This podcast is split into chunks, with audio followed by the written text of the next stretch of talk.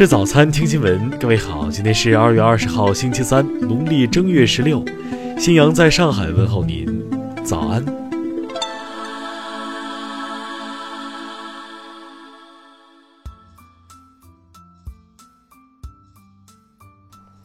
首先来关注头条消息：里皮离任后首发声，没想到七十岁能气到掀桌子，中国球员一点个人责任荣誉感都没有。面对采访，里皮首先谈到了亚洲杯上对阵伊朗的失利。那场比赛我们开场打的其实很不错，我们积极主动去拿球，但是因为那三次致命的失误，丢了三个球。那三个失误确实太致命了，至今很难解释清楚为什么会这样。他们一点个人责任荣誉感都谈不上。关于中国足球的未来，里皮表示。我留下了一份名单，里面列出了六十个十九岁到二十一岁的年轻苗子，他们将会迅速成长起来。有消息称，里皮或将担任中国队的顾问。里皮本人则表示，确实有可能。不过目前我最想做的事，就是好好度一整个夏天的假。还有三个月我就七十一岁了，我想我还能工作到七十四到七十五岁。听新闻早餐，知天下大事。国家医疗保障局有关人士十九号表示，未来将通过纳入医保、以量换价的方式，继续降低抗癌药价格。针对网上传言首都师范大学打压考研专业课分数一事，十九号首都师范大学工作人员回应称，压分情况不属实。蔡英文日前接受专访，明确表示。尽管自己的支持率正在下降，但仍会在2020年竞选台湾地区领导人。国家市场监管总局十八号发文通报，撤销同仁堂中国质量奖称号，并收回证书和奖杯。根据香港特区政府统计处十九号公布的数据显示。二零一八年年底的香港人口至临时数字为七百四十八万两千五百人，与二零一七年比较增加六万九千四百人，增长率为百分之零点九。一百四十八名越南观光客于二零一八年底到达台湾后脱逃，台湾移民署十九号表示，目前累计有九十二人到案，脱团失联者还有五十六人。十九号。京东集团宣布，二零一九年将末位淘汰百分之十的副总裁级别以上的高管。据统计，目前此级别的高管在几十到一百人左右。近日，一篇这些字词的拼音被改了的文章刷屏网络。专家对此表示，要用开放辩证的眼光看待语言变化，不能搞一刀切。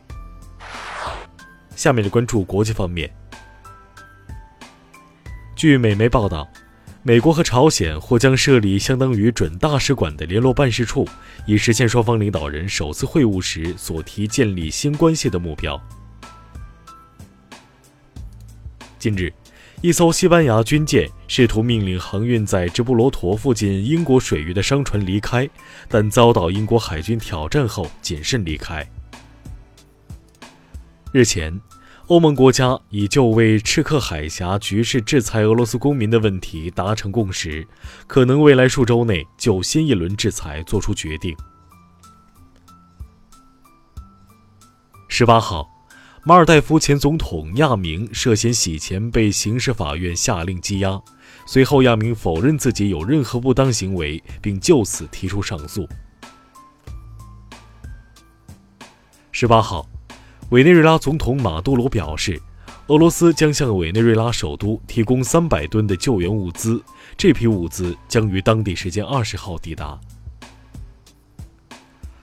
当地时间十九号中午，印度空军飞行表演队两架飞机坠毁，机上三名飞行员中两人成功逃生，另一人目前状况不明。十九号，印尼已经正式提交文件申办二零三二年奥运会。同时，印度、朝鲜及韩国也有意争夺这项国际赛事的主办权。近日，俄罗斯22岁散打冠军参与街头斗殴后丧生，据悉对方是一名51岁的保安。下面来关注社会民生。近日。成都某小区两名业主进小区时没带门禁卡，保安高某询问惹来业主不爽，双方发生肢体冲突后，高某经抢救无效去世。十一岁男孩小任因不愿写作业，家长让他选择拿两千元钱自谋出入或好好学习，结果小任真拿着钱离家出走了。目前警方已找回小任。九零后男子王某利用烫金机、电脑、彩色打印机等器材制造假币，经同村村民举报，王某及其同伙已被抓获。济南六十五岁男子朱某酒后驾驶一辆电动三轮车驶入高速公路，逆向行驶十余公里，所幸没有造成人员伤亡。安徽四岁女童因尿床吵闹遭继父暴打致死。目前，犯罪嫌疑人因涉嫌故意伤害致人死亡罪被批准逮捕。下面来关注文化体育。十九号，二零一九亚冠四场东区附加赛全部结束，山东鲁能、鹿岛鹿角、蔚山现代、广岛三箭搭上晋级小组赛的末班车。十九号凌晨，劳伦斯世界体育奖颁奖典礼在摩纳哥举行。六十九岁前阿森纳主帅温格荣膺终身成就奖。二战经典照片《胜利之吻》中的美国水手门多萨于本月十七号去世，终年九十五岁。春节档电影遭盗版，多部门采取有效措施。